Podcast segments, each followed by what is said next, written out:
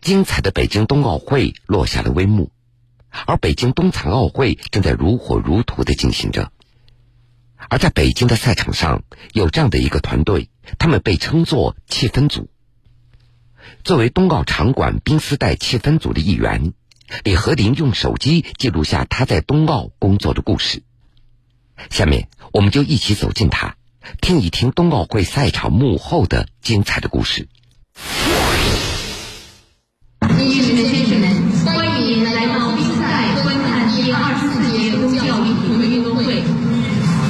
我叫李鹤林，我是这次2022北京冬奥会速度滑冰冰丝带场馆的体育展示中方制作人，这也是我算上青奥会的第四次奥运会的工作。如果我现在走到一个比赛场上去，我边上听到的音乐，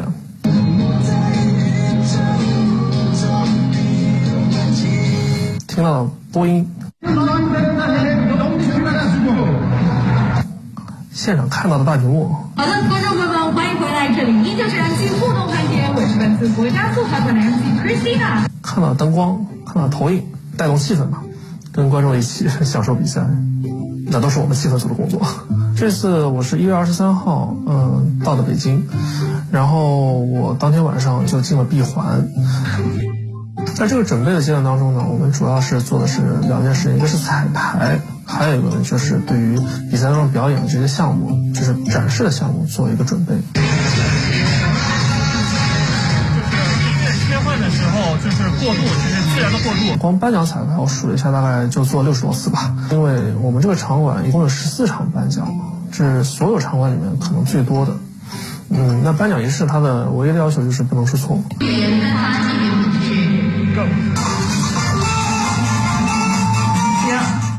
嗯，冬奥组也给了我们一个很庞大的音乐库，那这个音乐库呢，里面有一万多首歌，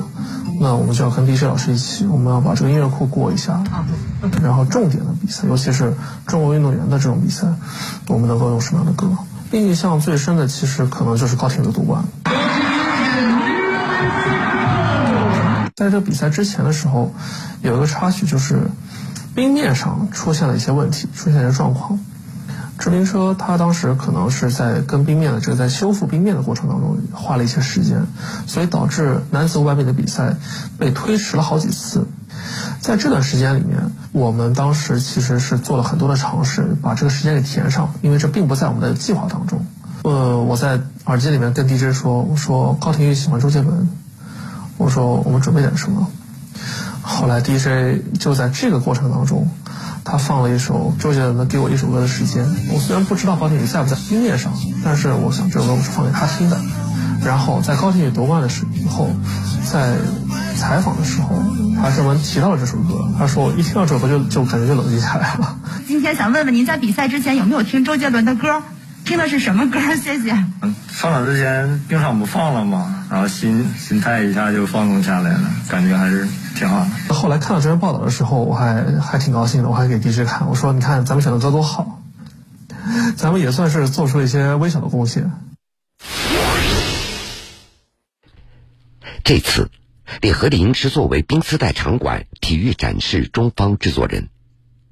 其实他和奥运有着千丝万缕的缘分。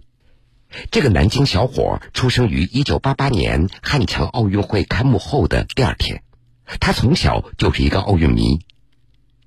从2008年北京奥运会开始，此后的2014南京青奥会、2020东京奥运会以及今年的北京冬奥会，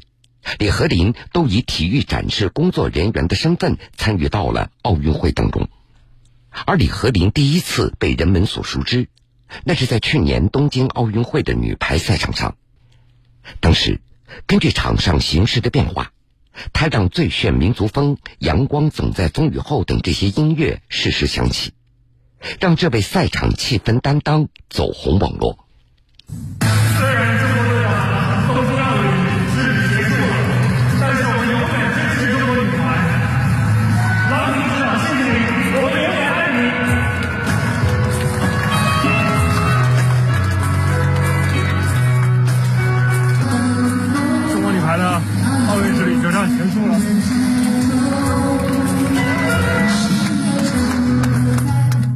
那次其实完全是我这么多年对于女排的一个爱吧，可以说，我想把我发自内心的这个话，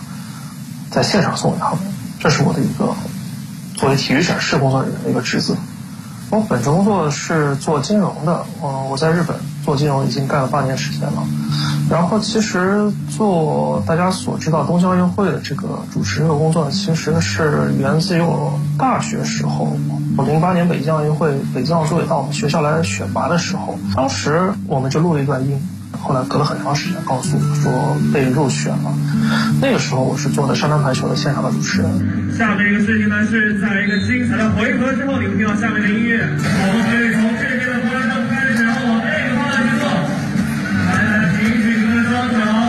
这个是零八年那次，那那个时候是真是觉得奥运会对于一个运动员的意义，对于国家的意义，真的是太大了。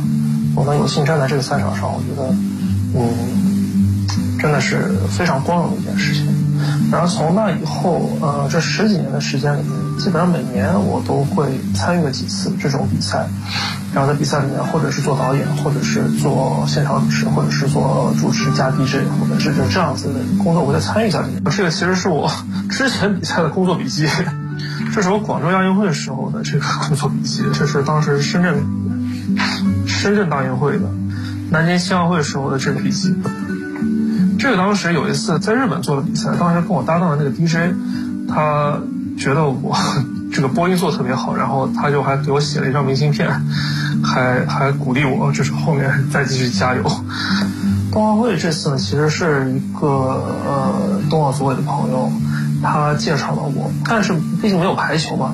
任何项目对于我来说都是新的项目，我还挺挺担心的。毕竟对于大道速滑这个项目不是很了解，所以我补课 也得补课，补了不少还得。对于我来说呢，其实有很多相通的东西，因为毕竟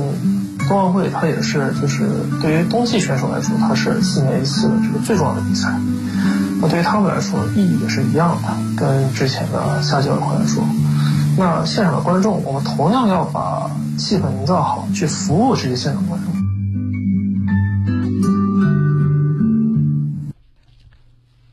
如果说运动员是赛场的主角，那么体育展示团队就是这场奥运的最佳配角。他们在幕后默默为北京冬奥会做出自己的贡献。而经历过四次奥运会的李和林，对北京冬奥会有着不舍，他也十分珍惜这一段和伙伴们共同工作的人生经历。从2008北京奥运会开始，再回到2022年北京冬奥会，李和林从他个人的角度感受着奥林匹克的魅力，同时也见证着中国的变化和发展。南京。毕竟南京还是我的家嘛，去日本已经十二三年了，也就意味着我十二三年都没有回家过过年。但这次好不容易人在国内，但却不能陪家人，可能那一刻会比较心里面感受会比较复杂。不过还算好，因为我们就是团队成员一起，我们还把房间里面就是装饰了一下。倒计时了，家人们，四、三、二、一，起！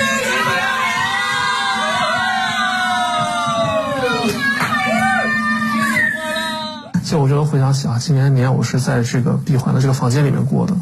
然后是跟我冬奥会的同事一起过的，嗯，我们觉得还是很难忘的，大家心都是朝一起去的，就是是为了这个冬奥会能够做好，嗯，所以这次真的很感激这个团队。所以冬奥会结束以后，呃，很多成员到最后都哭了。我们当时说的一句话就是说，嗯，也许这辈子我们很多团队同事都不会再相见了。但是我们，嗯，有缘分在这里一起度过了一个月的时光。零八年第一次的时候，会觉得就是好像在奥运会结束以后很长一段时间，好像都会去试图去回忆那段，就是就是找回那段回忆。这次去北京，其实有一种找回青春的感觉。零八年来看奥运开幕式的时候呢，那个时候还没有什么智能手机这些东西，很想跟家人分享自己开心的时刻，但是那个时候是不可能的。这次不一样，这就是变化。对，有的时候在想，就是感觉好像如果没有去北京上大学，然后没有参加北京奥运会，没有去这那段经历的话，现在我会在哪里？很大概率我不可能跟北京冬奥会有任何的关系了。其实，在零八年北京奥运会的时候，嗯，就从体育展示的角度来说，我们国家是一片荒芜，我们并不知道什么是体育展示。那所以那次奥运会，我们基本上是被外籍团队所带着走，他们说什么就是什么，他们放他们的外国音乐，他们用他们大量的外国外文的播音，来填充整个北京奥运会的比赛。但是这次，呃，回到北京做冬奥会的时候，我觉得更自信了，因为在这十几年的时间里面，不光是我，许许多多的。人都从事了体育展示工作，或者有了体育展示的经验。大家把自己在十几年里面的积累用在了这次北京冬奥会上。我们让赛场里面响起了很多的中文歌曲。我们能够在现场呈现，用四十八台投影仪做这样的一场投影秀，在赛场上呈现了一幅呃中国的画卷。因为我们可以看到有高铁的元素，看到有故宫的元素。我们要把我们的文化呈现在世界的舞台上。因为我觉得这其实就是我们的民族自信提高了，我们的气氛由我们自己来创造。知人知事知己，铁坤说理。像奥运会这样的赛事，是去现场观看还是在家中看直播效果更好呢？虽然电视直播的视角更多，但是很多东西你只有在现场才能够充分的感受。